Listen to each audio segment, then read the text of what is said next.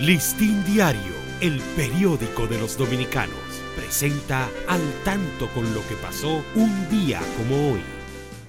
13 de octubre de 1978, cardenales católicos inician un cónclave para elegir al sucesor del Papa Juan Pablo I, fallecido a los 34 días de estar en el papado.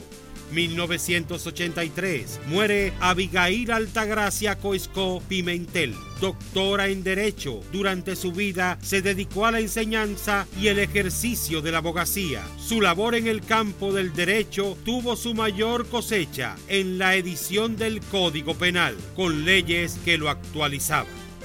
Listín Diario, el periódico de los dominicanos, presentó al tanto con lo que pasó un día como hoy.